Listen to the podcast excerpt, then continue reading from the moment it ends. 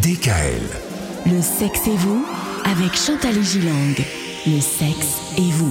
Et cette semaine, on parle de la sexualité chez les seniors. Alors la sexualité ou la sensualité C'est ce qu'on disait hier. Dans tous les cas, il ne s'agit pas de tout arrêter, même quand on est senior. Et, euh, et ce qui est important finalement, eh bien, c'est de garder, on le disait hier, une bonne image de soi, euh, psychologiquement, physiquement aussi. Et pour garder une bonne image de soi physiquement, eh bien, il faut réussir à se sentir bien dans sa peau.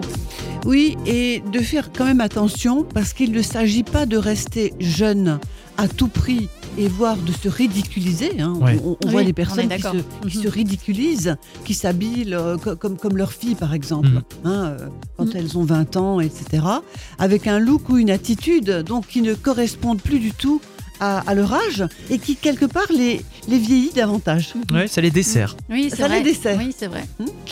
Mais de continuer, on l'avait dit hier, une activité physique et mentale et une activité sexuelle. Et je dirais surtout pour les gens qui nous écoutent, après une séparation, un divorce et surtout un veuvage. Ah, ah oui, oui, bah, forcément. Hein, Parce que souvent les personnes après un veuvage euh, stoppent euh, complètement. Lorsque le, le- le deuil est terminé, lorsque les gens se sentent à nouveau prêts de reprendre une vie, pourquoi pas ne, ne pas se réinvestir dans, dans une relation amoureuse?